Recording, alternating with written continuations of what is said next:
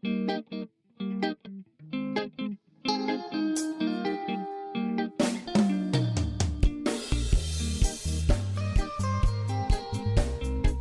众朋友们，大家好，欢迎收听新一期的学非所用播客。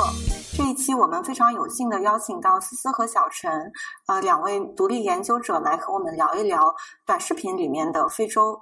嗯，大家好，我是小陈。大家好，我是思思。大家好，我是哲远。大家好，我是立方。那思思和小陈，要不要和我们先聊一下你们是如何开始关注抖音里的非洲的？啊，我们是就是原本就挺关注就是社群媒体的中非关系。今年呃四月的时候，上海疫情的时候，啊那个时候啊有不少上海市民，然后会去找这些举牌的这种业者，然后去定制举牌视频，非洲猛男啊这种视频，然后来做呃祝福大家或者是呃之类的。然后那时候我们就注意到这个现象。思思吧，他之前也有在看一些视频，比如说啊比较有名的非洲小舞，或者是叫小钟，他都有在注意这些视频。嗯，算是一个影响力蛮大的，是就是学术研究领域比较少关注的一个这样子的一个现象。对我好像最开始可能看看到小钟的王瑶的视频，然后小五的也看到，就是可能流传比较广的一些吧。然后好像有一次跟我。我妈提到了非洲小舞，她也听说过，我当时就挺震惊，因为她可能不太了解非洲。然后我们可能大概四月份开始看这个，然后后面六月份就出现卢克的事情，然后后面又就是对短视频平台产生了各种影响吧。对，我觉得这个事情就是影响很大，但是做的研究就特别少。对，我就觉得或多或少大家都在这些短视频平台上刷到过和非洲相关的一些内容，不管是中国人在非洲，还是非洲人在中国。类型非常多样吧，嗯，就想请思思和小陈来介绍一下这些不同类型的短视频。可以先就是先说一下他们都有在做什么的，就是在非洲开饭店的、做举牌生意的有很多，然后挖矿的、打井的，要参加国企项目，然后到到非洲，比如说他可能就会在打井的时候看一下村民的表现，这井打完了，然后非常大家都非常开心，就这种短视频就。往国内卖呃卖树皮、卖保健品的，卖珠宝、卖紫水晶、卖这这一类的有很多。就是他拍在非洲挖矿，然后他同时往国内带一些珠宝的货。然后还有中非家庭，还有一些在在那边开农场的、做床垫厂的、开服装厂的，就是各种厂。然后还有是比较有名的呃王瑶，他一开始做二手服装，还有卖军火的。对，然后还有一个人，他是。应该是国企的这种援建项目的带头人，然后他在当地被选了酋长，然后他就拍他就是作为酋长跟当地的 interaction，然后还有一个赞比亚的少林寺，就是他有很多呃当地的田园小孩，然后在那边练武术，各式各样的都有。那你们在研究中有没有对他们的一些拍摄的内容进行一些大致的归类，或者说？我觉得吧，就是大家最常听到就是说举牌，对吧？但举牌只是其中的一类，然后另外的还有比较多的，就是说呃，主菜类视频。游往玻璃道，然后西红柿高丽豆，就是找非洲人，然后来来说这些话。这个视频很从很早就一一六一七年，一直到现在还是还有。我原来以为这是一种风潮吧，就曾经有一段时间我知道这种有往玻璃道的。非洲小孩做菜视频还是很火的，就像猴哥他们，对侯赛雷，他最早也是拍做菜视频，那现在也开始转型拍一些生活记录啊这些视频。那他就是说有一类对对，有一类是这种，就是他比如说针对某一个家庭，然后跟着这个小孩子，然后就一直拍，然后拍他的呃这个小孩子发生了什么事情，慢慢，我我觉得他有点像是一种真人秀这样子。啊，但是你又不知道他们哪些地方是完全真实，哪些地方是有剧本的，就是它是一种这种很奇妙的，然后自己的这个主播他自己的一些呃互动也会加进去，所以它是一个很奇妙的一个呃一种内容形式。对，基本上他可能拍长时间都要有个故事线吧，不然大家还没有那么多可以拍的内容，所以多少都是有一个有一两个主要的人物，然后有一些故事线。嗯，那你们知道他们大概是什么时候呃开始的吗？就是抖音上线是二零一七年，是这种短视频的这个平台的就爆炸性的增长也是这个时间。那在比较早的时候，啊，当二零一五年的时候，他们就嗯，其实就已经开始有一些可能还没有这么多的这个流量，然后平台也还没有这么的发达。啊，比如说举牌视频那个时候，二零一五年大家就已经有开始，因为那个时候就是天津大爆炸的那个事件，然后就引起他们就是开始拍这个呃举牌视频，就是来祝福。我们之前看到还有一个人叫非洲小谢，新丰小谢，他他是可能一五年、一六年他去到卢旺达就开始做虎牙直播，所以虎牙的平台可能比。抖音或快手这些更早，但他主要是以直播为主的。然后他就是主要直播非洲艺人唱歌呀，他培养了很多这样当地的非洲艺人，然后唱中国歌。我给他们起名叫马学友啊，什么这些也是非常火的。是虎牙直播，把把把这个小谢封禁了。那这个具体的原因，就是好像在网上说的众说纷纭，大家说法就不一样。但是他们他们的确现在的流量都不太行。但是他们当时培养出来这几个艺人。他们自己有开频道，然后也有跟不同的中国人拍其他的视频，所以都还活跃在直播界或者是在在短视频界。因为他们唱中国人歌的的确唱的很好。我想问，就是那你们做研究的时候有见到这些博主吗？几乎都没有，就是在网上对爬取了他们的各种视频，然后拿比较流量比较高的视频做了一下分类，可能打标签的这种方法。而且他们分散不在不同的国家，然后所以说这个挺困难的。然后他们也可能因为卢克事件吧，也很防备，就是不是很愿意要。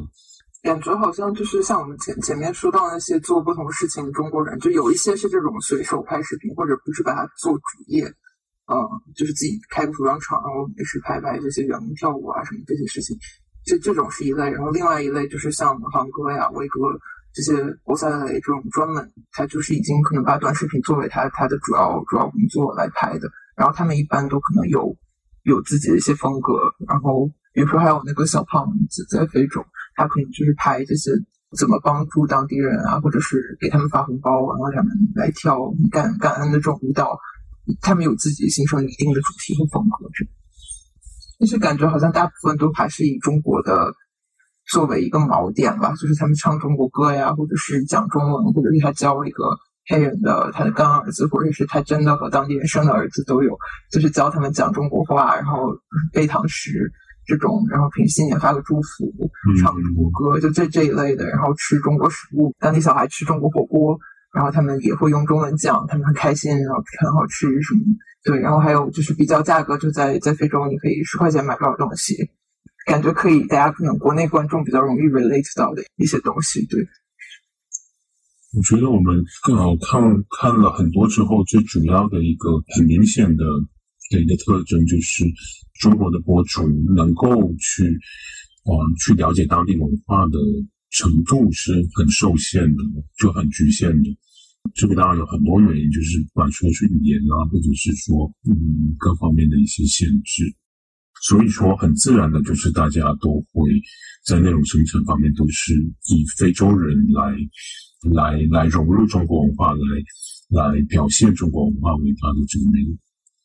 那我就想追问一个问题，就是刚刚你们提到，就是让非洲小孩吃中国食物，海外博主或者说是外国博主的一个流量密码吧，就不只是在非洲的中国人在做这些选题，在。美国在欧洲的中国人，中国 UP 主也基本很流行做这类的选题。那和这些其他地区的 UP 主相比，与非洲相关的中国 UP 主，他们有什么独特的特点呢？我不知道他们是不是拍摄小孩会稍微少一点，或者是，嗯，就毕竟我感觉中国人在非洲还是他他有很大的权利，就是因为他他很有钱，他可以花很少的钱去雇佣这些当地人来给他做各种各样的表演。呃，按照他剧本来做事，但所以就是不知道是不是其他国家的博主也可以做做这些。当然，我们是有看到一些巴铁，就是巴基斯坦的博主，他在当地什么建一个村子，然后帮帮助当地人，这个可能也稍微有一点像。对，就我觉得比较可能，如果说是跟欧美的博主相比较的话，那就是说更加聚焦在说非洲人的一些一些贫困的这种农民人。你如果要去拍一个欧洲的儿童，然后他整天就是摔倒很惨状，然后你跟着他一直拍，这个就是有一种虐待儿童的感觉。有些博主他这样子就是跟着这个一个非洲孩子这样一直拍，然后他就没有人去会去能够去对他怎么样子，然后他可能给了这些孩子的父母一些钱啊，或者是或者给这个给这个孩子一些糖果啊什么，然后他就可以这样一直。一直继续下去，那这个东西其实就是，呃，卢克的卢克事件的一个一个原因。就而且这东西就不止卢克，因为其他有很多这样的一个频道，他只是卢克被抓到，但其他的，是就是他可能没有爆发出来这样子。嗯，而且就是可能认认非洲的儿童当干儿子，就说这是我儿子，或者认非洲女性当老婆，说这是我老婆这种。呃，是有一定量的，至少这种视频，但是可能找欧美的可能会少，也可能也有类似的吧，但是可能会可能会稍微少一点。对，就是我们是有看到，就是一种好像口头上占便宜的这种。对对，好像是一种固定的剧本。有很多人说什么妈今年回家过年，我带带老婆回来给你看，就是一个当地的黑人。然后这个是很我们看到很多博主都有发一一样的剧本，感觉可能这个这但这个流量也很高，所以可能就是一个流量密码，然后大家发这个。但是好像近期比较少，可能都是去年以前的了。不知道是不是后面受到整改。有一个类型的频道是这样子的，他这个比如说就是通常是一个男性的博主，那这个男性博主他的内容他永远就是他跟他嗯所谓的女朋友或者是妻子之间的互动。你刚看的时候可能会以为是是真的，有时候是说他们呃在一起吃饭，然后等一下就啊两个人对这个。菜就是有些不同的意见，或者是说这个非洲的妻子她呃不太愿意用筷子怎么样，然后这个中国的先生就教训他什么的，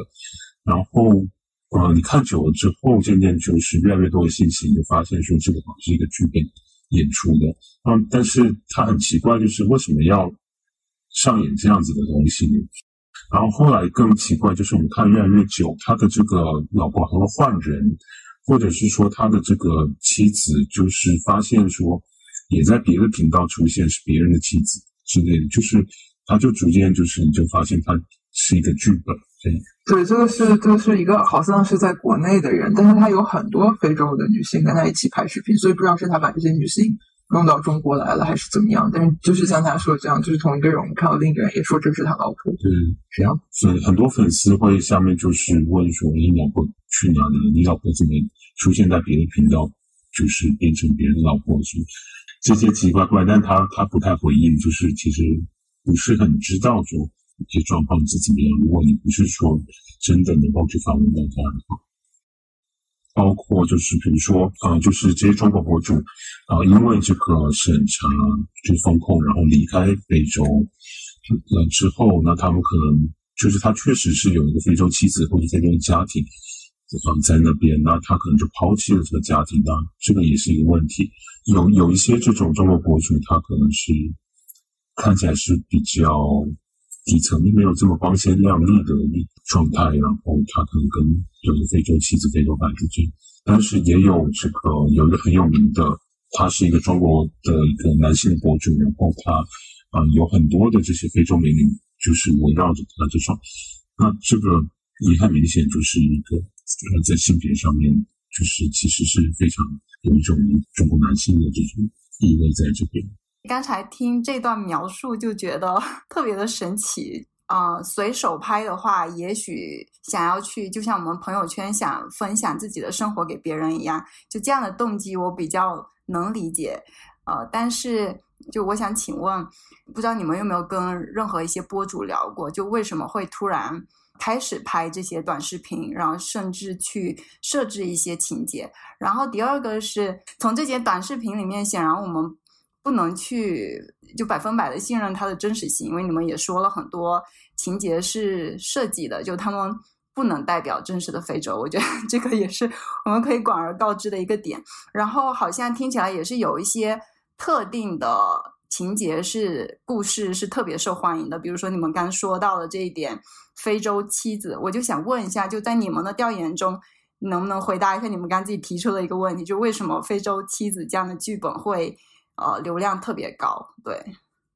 一个可能是有一点擦边的，就是我们看到那个威哥他有跟一个呃非洲人李小虎一起拍视频，然后这李小虎他自己在 TikTok 上有他自己的账号，然后他当时威哥也把他请到中国来，所以他在中国非洲受到封禁之后，他来中国来拍，待了一个多月，然后跟威哥一起拍短视频。然后他在 TikTok 上发，可能不是很多，但是有几个这样的视频，就是比如说在 KTV 跟一个中国女孩喝交杯酒，啊，然后说 My girlfriend 这样，就所以可能我觉得这类视频它是不是可能在短视频平台上就是是广泛受欢迎的，然后包括是大家所有你看主播大部分都会带一个女性，可能不光是就是不光是非洲的啊，美国的这些主播他他也会经常带一个。女性或者换有几个女性跟他一起出镜，然后一起一起拍视频。这种短视频平台，如果你不去做规则的限制的话，那它就是会可能往比较低俗的方向去，就是这样的东西是更更吸引眼球的。啊，刚才立方说是动机，对不对？啊，就是我们也有看到啊，比如说其中的一个也算是头部的那种，他就是啊说就是在抖音。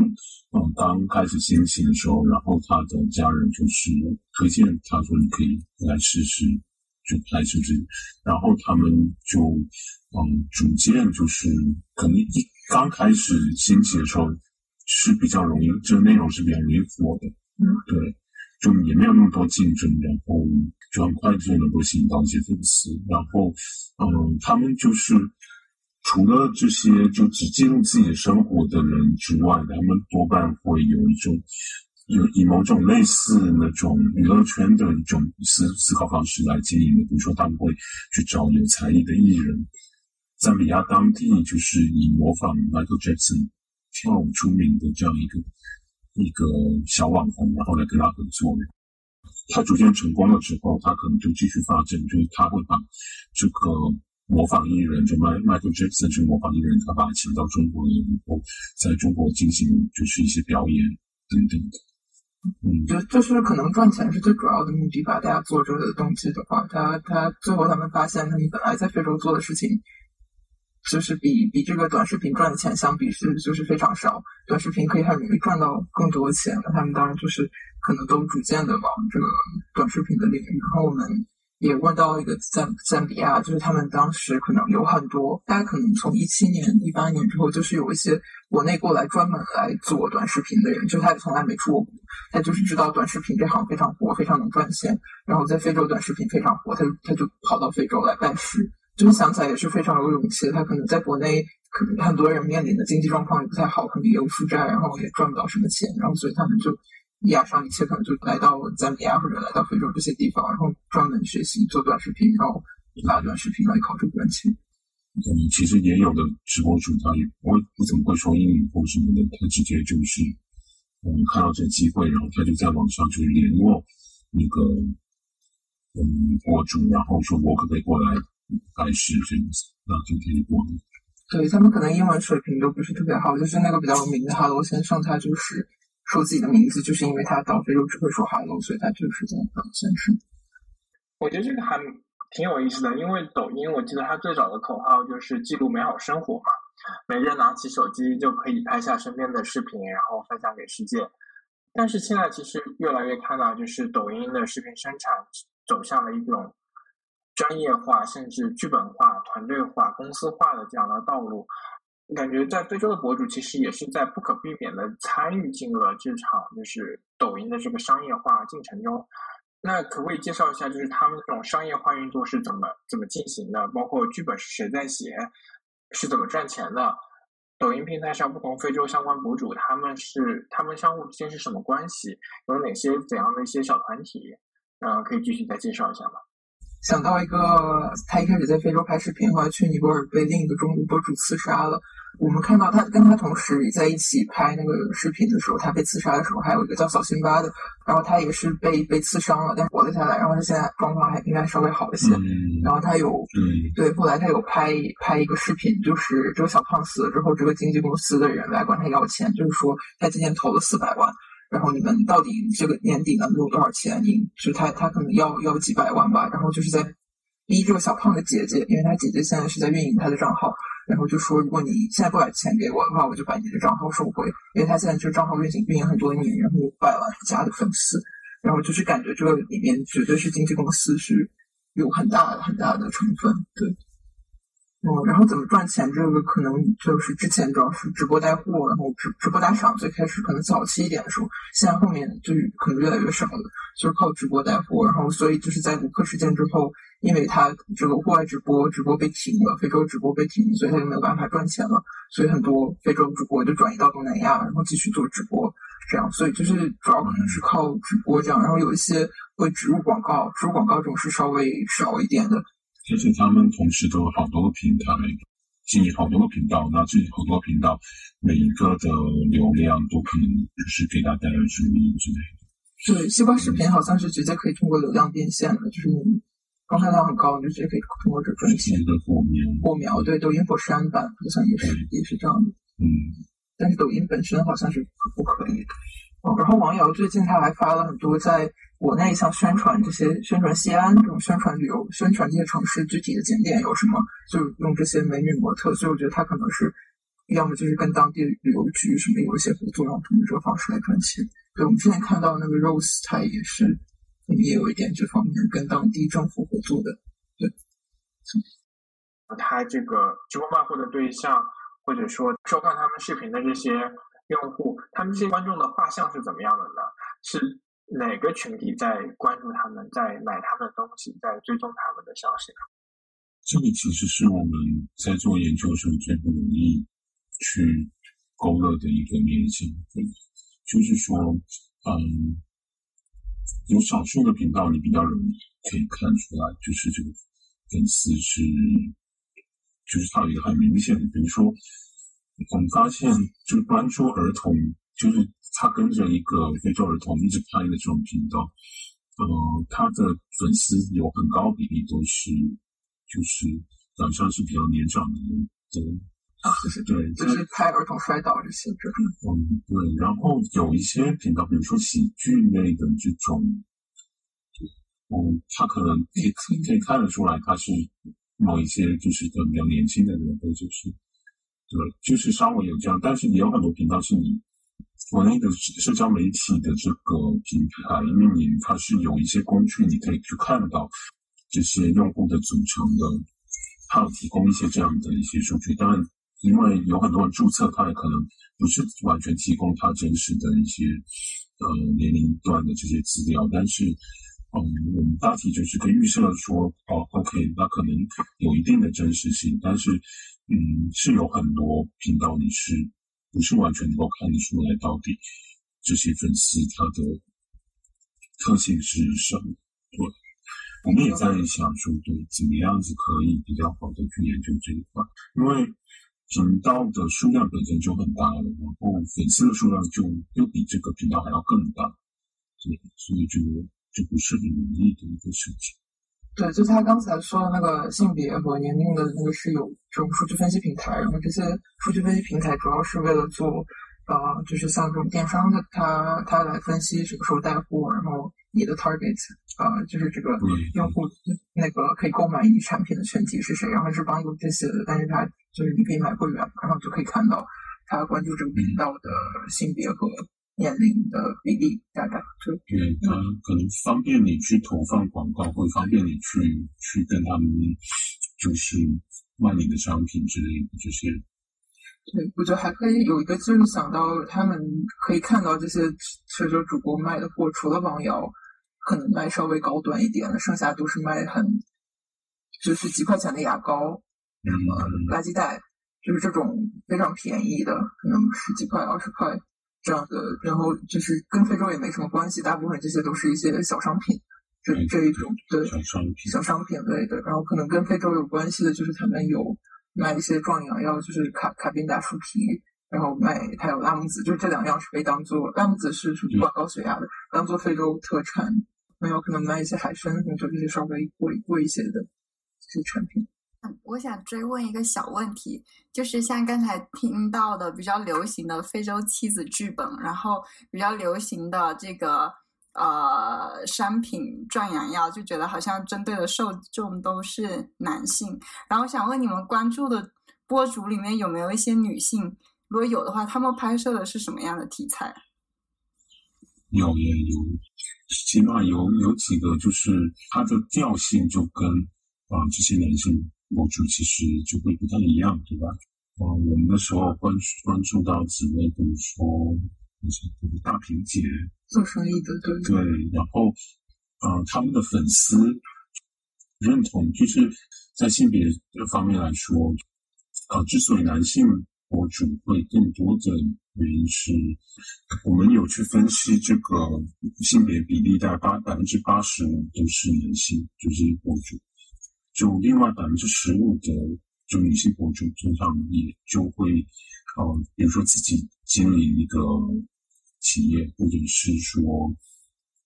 对，也是也是过来非洲来创，然后就会比较独立，或者是比较有一种，对，也是受过比较好的教育程度或等等的，然后。就很多粉丝，他们也会女性的粉丝更居多，然后他们会就是更加的啊认同，在在一个异乡拼搏的一个女性中之中这样子的一个感觉，跟那些男性粉博主的那个粉丝调性就其实差蛮多的。但是我觉得可能也要看具体的人，对，也也也有看到那个晴姐在非洲，她她可能是在来索托开服装厂，然后她就拍很多。呃，这些厂里的女性在跳舞，且就放中国歌了，当然，然后他们就跟着这个中国歌跳舞这样的视频，然后他也会用一些，比如说黑玫瑰这样的晚长花叫黑玫瑰，就类似于这样的词，就是所以他仍然有那个我觉得面相。然后有一个女性，我也看到她也是在拍，跟她就是她的一个员工吧，算也是给她涂白脸，就是这这种也是一个比较常见的视频，就是给他们。员让他们员工化妆，然后就涂很厚的很厚的粉粉底液，然后就是整个脸就变成白色。然后这个呃博主就来说你你这样画好难看，就或者你这样画好看吗？然后这个这个女性就就非洲女性就说好看呀。然后就是类似这样一个情节，她也是在很有一些至少不同的不同的人的视频里都出现过。然后其中有一个女性博主，她也是拍这样拍过这样的视频。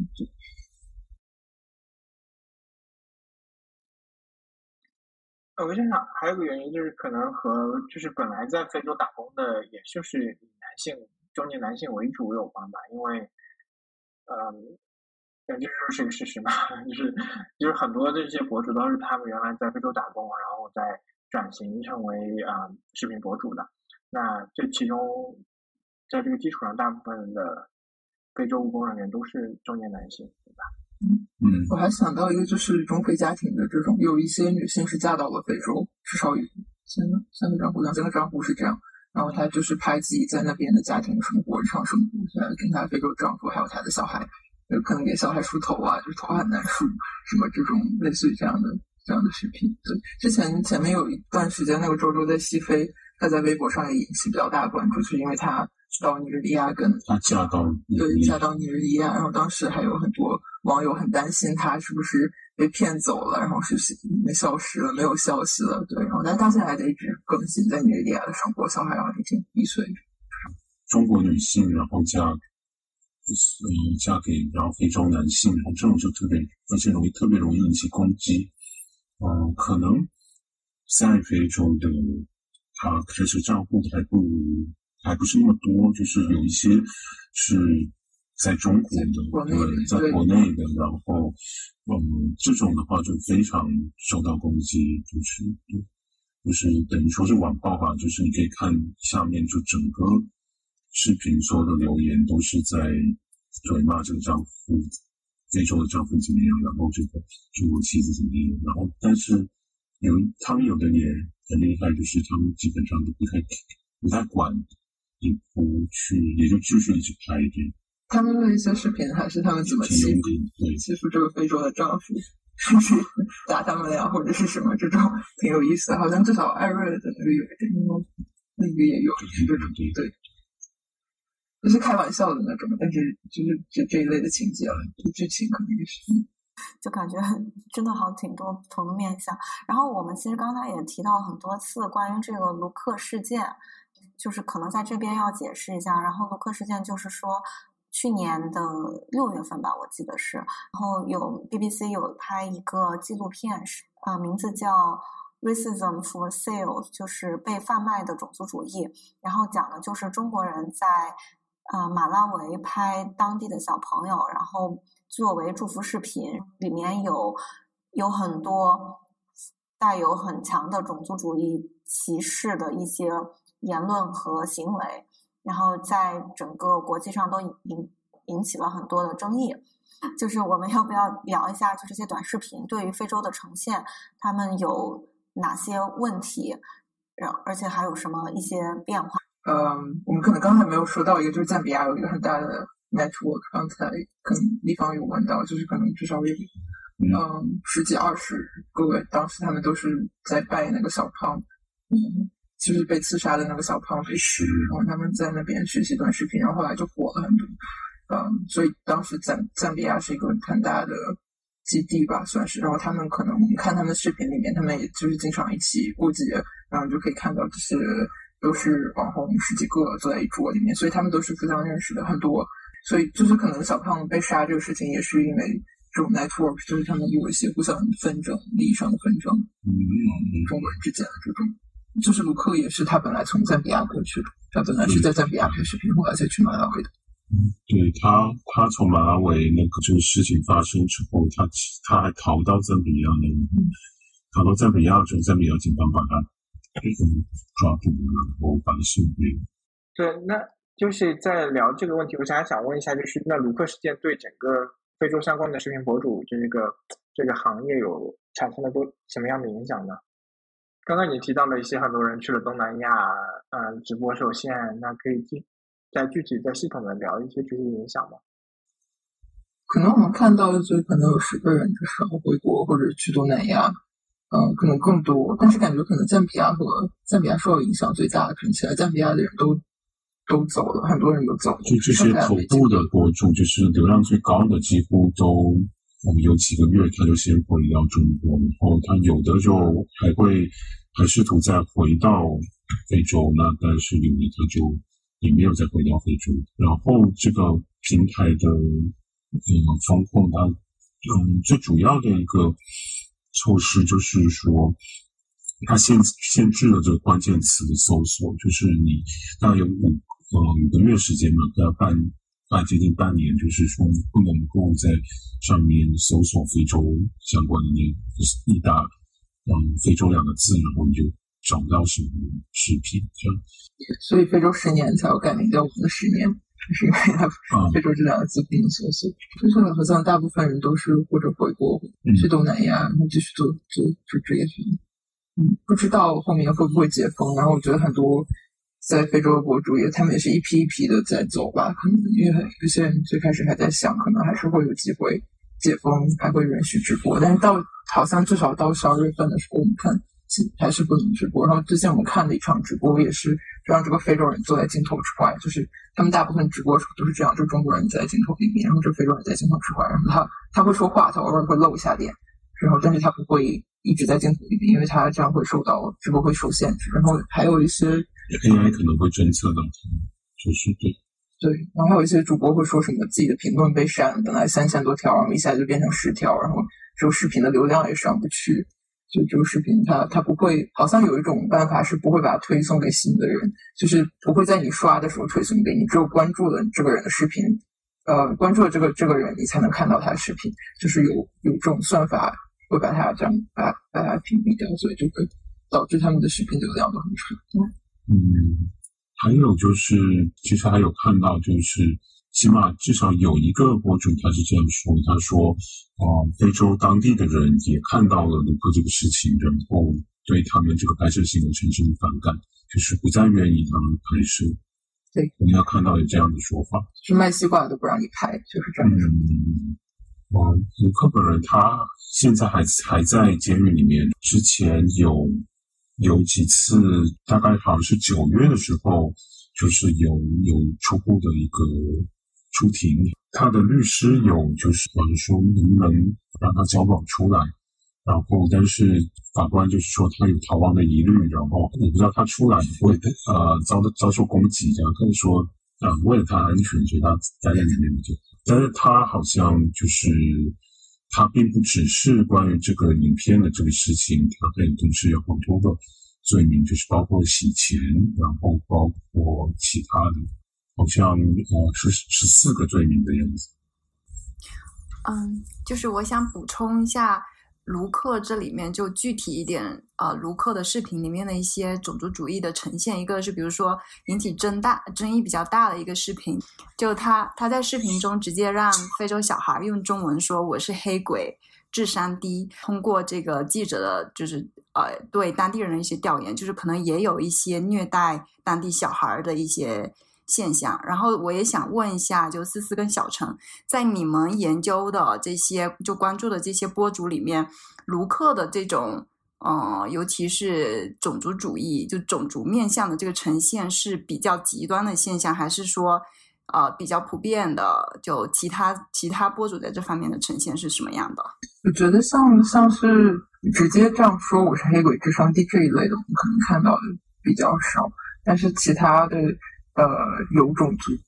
就是可能种族歧视倾倾向的这种，他们有一些就是更多的是一种搞笑的成分或者是开玩笑的成分展现出来的。比如说他在给他。他的黑人女员工发发工资，然后他们很高兴的跳舞，然后他就说：“你像黑泥鳅一样。”就是这样的一种，他还是在笑着说，然后就是在搞笑，就是他在搞笑，你明白他在搞笑是这种。然后还有就像刚才说这种画白脸这种形式，他也是有这个种族的倾向，但是他但是他就是以一种搞笑的形式表现出来。然后还有一些是会说，就像我们刚刚说，就是黑玫瑰啊，或者是最黑的美女，最黑美女。有这样的，对你要吗？就是会会用这样的标题，就是这样的你要吗？就是这个颜色的这个意思，就是可以看到这个这个就是这个肤色还是很重要的，就很被被用来做一个流量，或者是作为一个流量。嗯，对对对，嗯。但是同时，就是像我们看到哈罗先生，他他在一方面就是让让他让他这个员工 Rachel 画画白脸，然后就是。然后一方面，有时候他也用他这个身体身体比较胖的，然后来做做一个笑点，对，然后就是穿衣服很紧啊，或者是什么。但是他同时又跟这个 Rachel 关系很好，就是他他在这个视频里面描写描述出来他们两个关系，就是可能更比亲人更亲的这种关系，或者是他对这个 Rachel 的呃有很大的恩德，然后大家都是说他们两个比可能比情侣还要亲，这样这样的，然后。嗯，对，其实至少这个观众大大家是非常非常买账的，然后很多人就看他们的视频也会哭，对，还也会就是被感动感动这些，他们自己也经常哭在视频里面。至少这个黑人女性，她是就是比如说这海螺先生给了她一个什么或者怎么帮她的，然后她就很感恩，就是如果没有他的话，她的生生命就会完全不一样，类似于这样。所以就是这样交织在一起，就是他同时这样用用它来做搞笑，但同时关系很。就是也是我们在整个研究过程当中觉得经常觉得最不容易去诠释的一个问题，就是你有时候，而且我们确实有时候也也相信，就是这个博主他跟这个他的黑人的搭档，嗯，是他关系就是真的非常的好，就像朋友一样。然后，嗯，我们在我们的研究里面有有这样说，就是说有非常大比例的这个。视频内容里面呈呈现的都是所谓呃中国博主跟他的员工吧，但是这个很特殊的点是说，呃这些员工并不是说像我们想象说在企业里面这样一种员工，通他通常就是说，嗯，他们的关系很好，然后嗯他是他的保镖。然后他们呃同出同入，然后他会带他带这两个保镖去旅游，他四处去玩这样子。再不然就是说，他们开一家餐馆，然后这家餐馆这非洲人就是他的等于是他员工，但是他们又很像朋友，然后他又等于是把这个餐馆就是交给他经营，然后是为了。就是他是这样说，就是为了让非洲伙伴他能够有自己的一个事业、自己的生意这样。所以对，所以这个就是它变成一个一个比较复杂的这样一种关系，就是说它里面有很深的，嗯，看起来有很深的感情，然后它里面又有一些张力，就是存在的。严姐就是有一个比较也是比较有名的这个频道里面的这样子类似谐星的这个角色，然后他就是经常都是疯疯癫癫的，然后。就是搞笑的功力比较强，然后就其实很多粉丝也蛮欢迎的。但是他就是基本上就是类似扮丑吧，用这个扮丑的方式来搞笑。那扮丑方方式来搞笑时候，你就会他到底是让这个非洲人的形象就变得有点不不堪呢？然后用这种方式来搞笑呢，还是说就像你看周星驰的电影一样，就是里面有很多扮丑，那他纯粹就是为了一个效果当中的这种。这种模糊地带就变得很 tricky，这样。所以这个颜姐就会，比如说用衣服来擤鼻涕，然后大家就很很多这种。然后它这种就会变成一个梗，然后变成一种，嗯，它经常出现的一个形象这样子。你不知道他是有一个剧本的一个人设，还是说是怎么样子？对，然后他也有有时候会演他们的女朋友，就是，嗯，就是这个这种很丑丑星的这种，然后就突然冲突过来这这一类的。然后可能另一类就是像施舍呀，就是发工资啊，或者是小孩子过来管你要钱，就这一类的也是一类比较有问题的。可能比较差的一些是，可能有几个视频我们看到他会拿这种钱或者吃的来逗小孩子，就是好像他要给你，但是他要拿回来，然后就是就逗他玩这种这一类的视频。是在课的那个里面也出现，这个可能里面也有，对这种可能比较糟糕。嗯，但是其他这种其实他。它已经变成了一个，就是大家都会用，就是都是给他们建房子，给他们发工资。他们本来就是你的员工，然后中国的钱可能他们发发的很少，但是在当地人看来都是很多的钱。对。然后这个这个好像就他同时他绝对是会塑造成一个刻板印象，会给国内的人一个刻板印象，就是非洲很穷，然后非洲人都是很要钱的等等的，然后嗯，就会粉丝就会说你。给他钱，嗯，就是不值得，然后什么等等的，当不会感恩什么，就是，还有这种感恩，种的就是整个典型的一种一种说法。对对，好像很多就感恩也挺重要的，就是很多粉丝都会，嗯，是说哪某个角色你给他钱也没有用，就是另外一个是感恩等等等，就粉丝是会这样，嗯，但是同时又觉得他们在非洲拍视频，就是我支持他们员工，他们给钱。这也是一个，就是这是中国和非洲的经济实力造成的一个比较难免的问题，或者就是我只可能为什么巴基斯坦也有类似的视频，嗯嗯，他他就是他他就是这样的一个经经济状况造成的，就他们就可以用很少的钱，然后雇佣到很多当地人给他们做表演或者等等一些。嗯，还有一些就是像我们刚才说性别的这种可能。对，就是其中有一个有一个韩国，嗯，他就是拍猛男去拍视频的，然后他的，我觉得他是算是比较真实的，他的视频拍的都是他跟那些猛男的互动，然后他们平时吃饭就是给他举牌的这些人，然后就是他们训练肌肉等等，然后还有他他的小他的弟弟是是学武术的，然后就是他弟弟跟那些黑人打架，然后他们来打架，然后看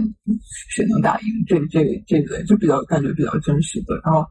就是很多粉丝就会说，是不是韩国开黑车？就是说跟当地女孩在一起这个意思，就是有很多这种梗啊。就是，但是这个可能就是就是是绝对是有性别或者种族这种歧视的东西。嗯，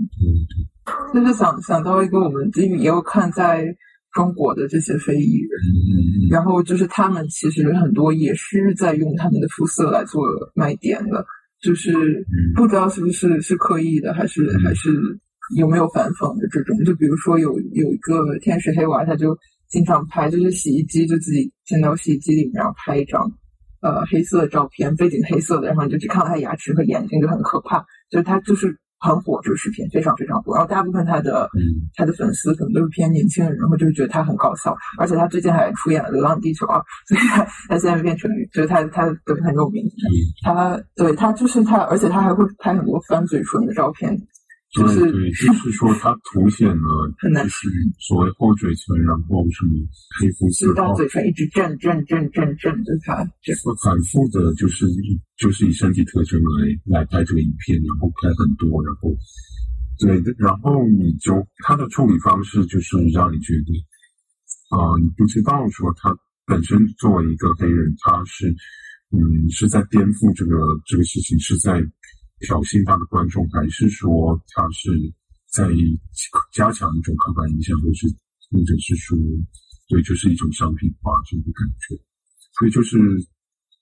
我们也没弄清楚这个事情。对他也会挂白脸，就是把脸挂白色，然后呃打扮成女性，有小辫这子。这个也有，那个黑人李逵，大家可能知道，就是那个唱 rap rap 的那个，他也有发一些挂白脸的打扮成女性的视频，她也有发一些画白脸的视频。嗯，就这些，我觉得包括那个 Rose，，我们看到的，就是在在中国农村的那个丽水的媳妇，她她也有一些她跟她丈夫的对话，你觉得她也是其实就比如说她打伞，然后丈夫说你还用打伞呢，就是就是类似于这种，就就是不晒黑或者就是这这一类的，你明显知道她嗯她就是在她敷面膜，对，比如说她敷面膜，她拍她敷面膜，就是这这一类的视频，就是你明显知道她是故意这样拍，然后这样可以吸流量的。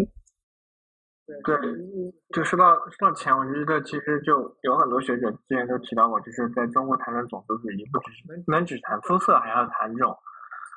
经济，还要谈这种中国人观念中的这种嫌贫爱富。所以这种其实也在潜移默化着影响着中国博主对啊、非洲的一些塑造，在他们镜头下，非洲永远都是贫穷落后，是是不发达的，是是需要被拯救、需要被帮助的。这种刻板印象就也迎合了国内市场、国内观众的这种需求，不管是情感上的，也是还是所谓知识上的这种呃这种需求。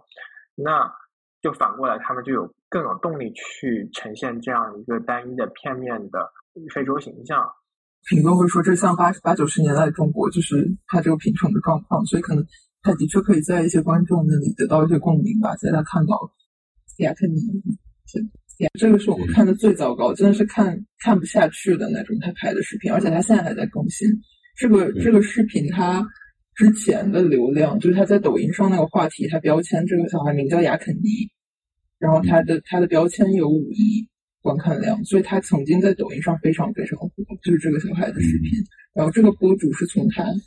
生出来就一直一直开始播，就是就是播到他现在可能三岁了，对，然后他现在还在播，只不过他现在的流量没有以前没有以前高了，他现在流量可能我觉得抖音肯定是不已经给不给他做推送了，但是他还在还在播，就是非常非常糟糕的，嗯，嗯。就是你你能感觉到他就是他就是 抱着这种邪恶的心，嗯，他啊、就是随时跟着这个这个小孩子在开。那这个因为这个小孩子他嗯生活环境就是不太好，这就是他可能有几个兄弟姐妹，然后跟着几个兄弟姐妹就是一下就是可能打架争吃的，或者是哪里哭了什么的。啊，或者是走在哪里这个地不平，然后他就重心不稳，一下就倒在地上，就是磕到台阶上，哭，然后就大哭了。然后或者是说，嗯，他的嗯妈妈今天又呃，他妈妈是单亲妈妈，那所以说他今天又又跟哪个男的交往，或者是嗯，也不太不太清楚这个什么样子。然后就呃每天日复一日的，就是同样的这些影片，就是一直上传。然后嗯，那通常底下的这些粉丝有两种反应，就是一种数量很多的，就是说，呃，就是说这个摔得好，就是说这个看得过瘾这样子。呃，我不知道为什么我看到他摔跤我就很开心，这样，对，就是 就是一直一直说这个，然后当然也有另外一批啊、呃，就会说你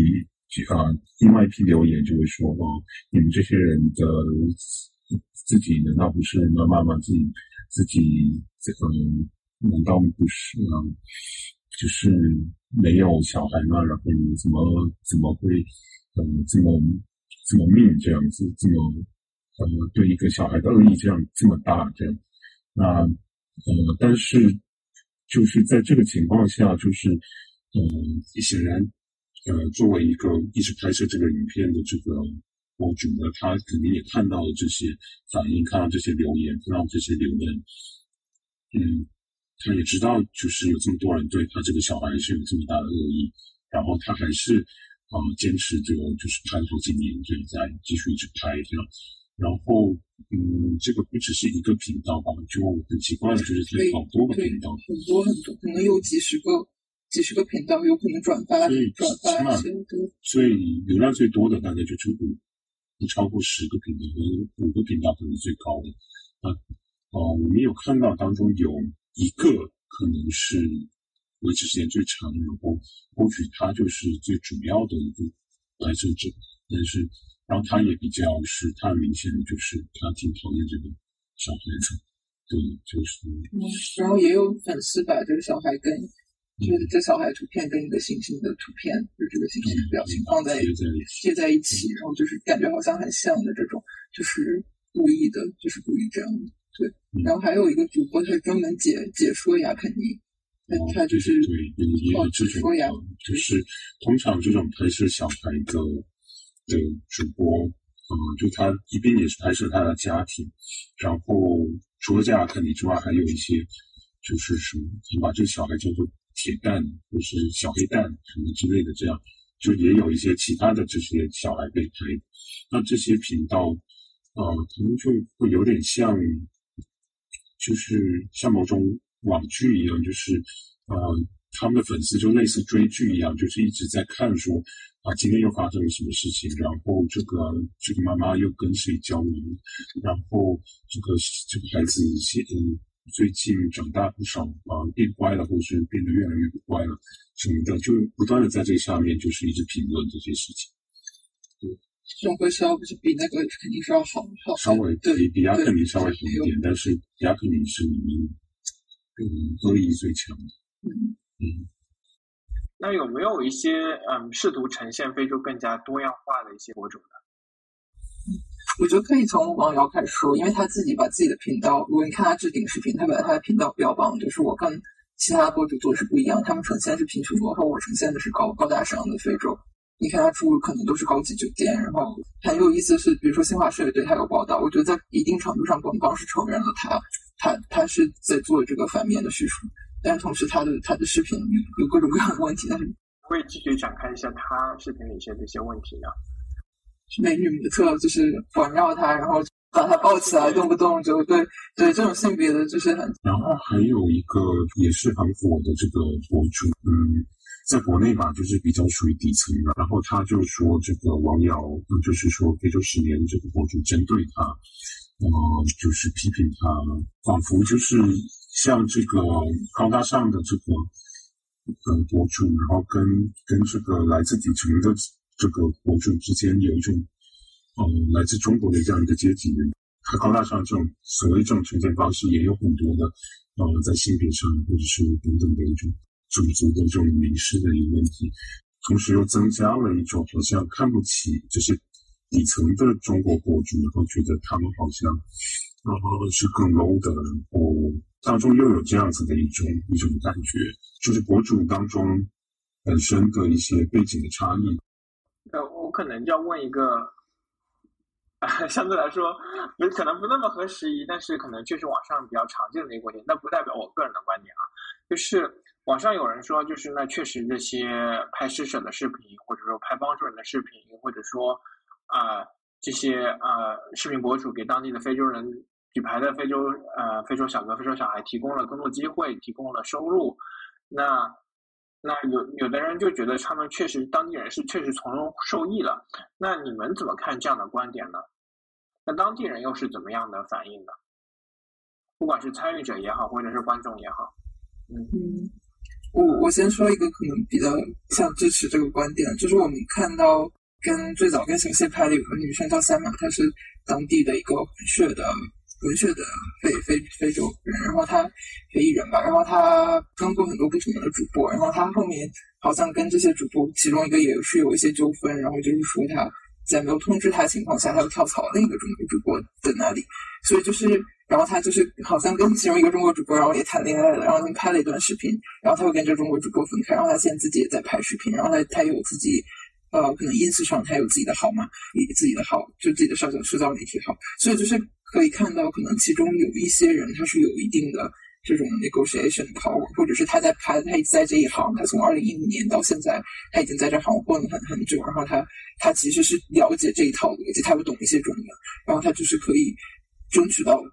对自己更好的一些机会，可能是对这这其中可能是有有一些这样的人，但当然可能是少数少数。就是即即使在这个同样是说，呃，中国的这个博主，然后他找一个非洲搭档，或是呃拍摄非洲内容来赚钱，这个当中他也有一些不同的一些层次。嗯，而且我们看到，就是比如说非洲直直播被禁了之后，就像跟航哥拍的那些猛男，他们都失业了。然后其中那个领头的人叫管光德，然后他经常去航哥他弟弟那里求助，就是他没有钱，然后跟他要钱，就。后来就被赶走了，因为大家觉得他不值干，然后这个航哥也觉得他不好，对，嗯，然后就是就是这些主播走了之后，的确肯定是会有一些非洲人跟他们一起的这些人是失业的，对，然后像他刚才说扮演 Michael Jackson 的那个李小璐，他在那个威哥走的时候，他一开始也是发了一个一一个视频，是用他自己的号，然后就是哭诉说。他现在没有钱，他很弱，然后他希望更多观众帮助，帮观众帮助他。然后后来美国就把他叫中国带了一个人，对，对对，但这个就有这个是一个比较复杂的事情，就是说他这样哭诉的时候，又有中国的观众谩骂他之类的。对，我觉得很大程度上就是我们没有办法评判，是因为我没有办法知道这些黑衣人的想法，我们不知道他们对这个视频的内容到底自己是持怎么样的想法，或者是他。究竟对理解到什么程度？可能你有一部分也是看他们究竟得到的配有多少。我是有看到我们要他说他他每个月给他的美女模特是四万，我不记得四万美金还是人民币，可能差别挺大的。人民币是吧？对对对，那这个可能就是给小孩子就是只是一块糖而已了，这个差别还是对。其实是有很多面向我们应该去关注的，然后让这种。交流或者生产能够更加的 ethical，对，所以我也觉得说不拍他们了，他们就不能够在经济上受益了。呃，作为一个逻辑，因为你也可以做一些更合理一点的呈现啊，甚至更真实一点的呈现啊，就非得去迎合或者说塑造一些消费肤色或者消费贫困的呈现。难道这样是唯一的一种方式吗？并不是说是没有选择的，并不是非此即彼的，就确实是有别的。开头的时候也提到，也是有一些啊，想要真的去记录，就非洲更多元、就更有活力、更有生命力的一些啊博主的呈现。我觉得就是这个整个短视频这个行业，或者说这种平台，就天然的带有这种吸引流量。啊，这种冲动和欲望吧，就觉得为了流量，为了为了视频，好像就没有一种道德观念。所谓的真实，所谓的真实的生活，啊，所谓的真真实的呈现，好像并没有那么重要。重要的是流量，是流量带来的利益。嗯嗯，那在一定程度上，他们大部分博主他们自己的确，他们到非洲也是到这些比较贫困的地方吧，就是可能在至少在场景上，他的确是到一个，就是他就是他了解到非洲就是就是这个样子。我们之前看就是陈宇的那个，呃，他写的那篇论文里面，就是说到一九年好像对快手对这个非洲视频整治的一个角度，可能也是跟。贫困宣传贫困，就是它现现在这个平台，至少它是有一定这种可能不希望你拍很多这种宣传贫困、宣传非洲贫困这样的视频，或者是对，或者是猎奇类的这种。但是就是像我们两个之前觉得一个观点，就是它虽然有这个封禁，但是它没有办法去促进它生产更好的内容。呃，我们之前看有一个小钟他的视频，我觉得他是稍微有些当地文化，然后他有采访当地一些大学生，然后采访很多华人。嗯，是有一些有一些这样子的博主，他呃，你即使不说他能够去呈现到多深入吧，但是呃，相对来说，他他呈现是嗯，更多的就是嗯，带给他的观众比较多的一些关于当地文化的一些了解，或者是生活的一些面向。比如说，在尼日利亚有一个叫做“尼日利亚在逃公主”，这个是一个中国女孩，再加上一个曾经在中国留学的一个尼日利亚女孩，然后他们一起一起开了一个频道，然后，他们就会去介绍尼日利亚的一些生活的一些方方面面的态度，也是诚恳的，就是并不是说剥削的那种方式。就是如果能够多一点这样的，就是真的是比较好的。你们还有看到一个在中国的非裔主播叫妮娜，然后她是有拍一些就是中国观众对她提的各种各样的问奇奇怪怪的问题，就什么非洲的月亮是不是跟这边一样？非洲的一分钟是不是二十一小时是不是二十四分钟？然后我今天看到一个什么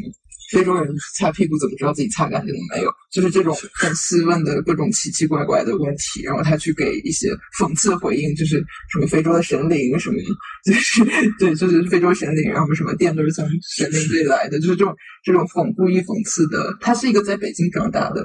他是一个北京人，他是中国护照，但他是一个非裔。对，很少会看到有有视频是。嗯，是试图去反击，直接的反击种族主义的。然后他有一个弟弟，对对，叫叫秀哥，对，然后也是很火，好像比他可能更火。米娜，米娜，他弟弟是入选过青国家青男排，然后他爸爸是外交官，他妈妈是北大毕业的吧？好像，就他家的阶层，就是他家的这个这个社会地位和大部分这个博主是。没有办法比的。然后我想到一个还挺有意思，我刚去看了这个尼日利亚在逃公主她这个视频，那我感觉她虽然确实呈现了很多非常不一样的东西，但是我觉得她她还是就想，她虽然是拍的是尼日利亚，但是她还是在呈现一个非洲的路边摊、非洲的超市，就感觉好像尼日利亚能代表整个非洲一样。但非洲有五十多个国家，它的整个面积有中国的好几倍。那他尼日利亚完全就，我觉得很难说尼日利亚能够代表非洲吧。这种可能也是就是用一个比较，我不知道，甚至是可能这个标签更容易被看到，就是他他可能有一些这种这种层面上的考虑。对，但是就是很明显，就即使有一些内容是是相对就是比比较好一点的，但是你仔细去看它，或者是。对，有时候你还是会发现一些问题，或者是说他能够做到的，其实还是挺有限的。其实包括今天的这个播客，啊，思思和小陈分享的内容，然后以及大家的讨论，我觉得也有在除了一些非常极端的呃个例之外，就大部分关于其他的讨论，也是在试图理解为什么会有这样的现象，而不是说去嗯针对或者说批判。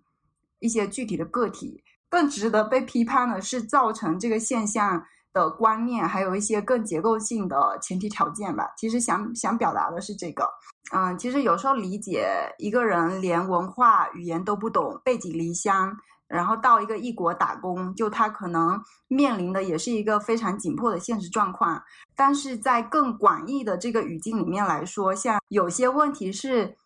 嗯，很难，因为它产生的条件而去为它辩护的，可能有一些模糊的地带，我们需要去商议一下；可能有一些观念，我们需要再讨论一下。然后有一些具体的呈现，呃，可以再调整。但即使在这些所有所有的前提下，就是无论作为对于这些视频的拍摄，还是对于这些视频的消费，我就觉得慢慢提高这个意识是真的非常必要的。然后这个也是我们这期播客的目的吧。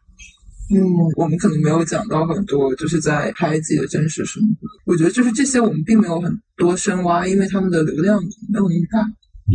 嗯，对，就是但是这些人是存在的，就是这个平台上还是有有这样的视频的。对，我觉得还有一个问题就是，这个可能是我的错觉，就是感觉在抖音上真正分享自己生活、分享自己啊身边的事的人，很难得到大家的持续的关注，反而是那些有剧本、有编剧、有呃有特别好的规划的那些人，这样的人，甚至是有公司、有有经纪公司运作的这些人，才能够得到更多的推送，得到更多的关注。我觉得这整就本身就是一个非常畸形的一个产业，甚至是违背了抖音当初诞生的这个初衷。对对对。对我们可能看到最开始可以做海外直播的那个十万粉丝加才可以，就它是有这种硬硬的线的，所以就是如果你，呃，而且就是你你可以只能发短视频，如果你有一定的粉丝量和一定的流量，你就可以发长一些的视频，十几分钟视频也是可以的。所以它这个逻辑的确就是就是这样，它是鼓励你更专业化的生产。就是我们在在研究过程中一直想说，怎么样子去去同时在。批批判他的这个同时，然后去嗯保持就是对他这个一些复杂的一些状态的一个理解。对我，我其实刚才你们在聊，我就觉得，嗯，就是我们来说啊，这些视频或者这些博主有一定的种族主义歧视或者怎么样的这些话语，我觉得这个很容易，就是说指他指认这些东西是种族主义，但是我觉得更。更需要我们关注的东西是，而是这些东西是怎么生成的，然后种族主义又又在不同的时间、不同地点，然后通过不同的人，又采又采取什么样不同的形式？我觉得这个可能是值得我们更加关注，然后这样我们才能去更好的处理这些问题，然后这样让我们之后，不管是从平台或者个人或者整个结构性的问题，那我们就是只有认识到这些问题的存在，那我们才可能去解决这些。嗯，不好的或者负面的一些影响。对对，我们本来想做，可能也没有做，就是对观众的一些更多的访谈。就比如说像天使黑娃，就是他拍自己黑脸、白脸等等这些犯罪串这些视频这个人，呃，我们可能问过几个粉丝，那他们上来就说，这个只是为了，只是觉得他搞笑，关注他，我就喜欢他，我就觉得他搞笑，就是。怎么样深入的能够跟这些粉丝交流，能够让他，因为他消费这个东西本来可能只是随意的，就是翻到了，或者是或者是他他日常可能是用他几秒钟，然后怎么去把它理解，就是更深入的理解这个是其实是觉得我们如果之后还会继续做做的话，就是可能更加了解粉丝的的感知或者反应在这个方面，还有另外一方面就是说那种。对当地的当地人，他们的看到的这些，嗯，他们受到了什么影响，甚至是说跟他们一起拍摄的那些人物，我们其实是挺想去访问他们故事的。啊，非常感谢思思和小陈今天跟我们聊，聊了这么个有趣的话题，然后也让我们更深入的去认识到这些问题。然后希望大家如果有一些嗯评论可以，或者有一些问题的话，可以留在评论区。然后再次感谢思思和小陈，谢谢。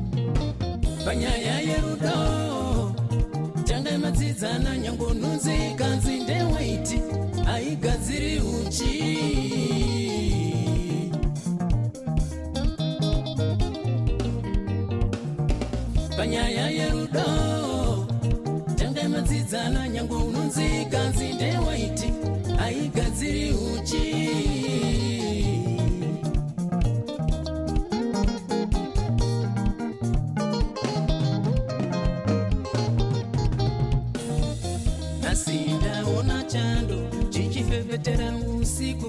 Tuungane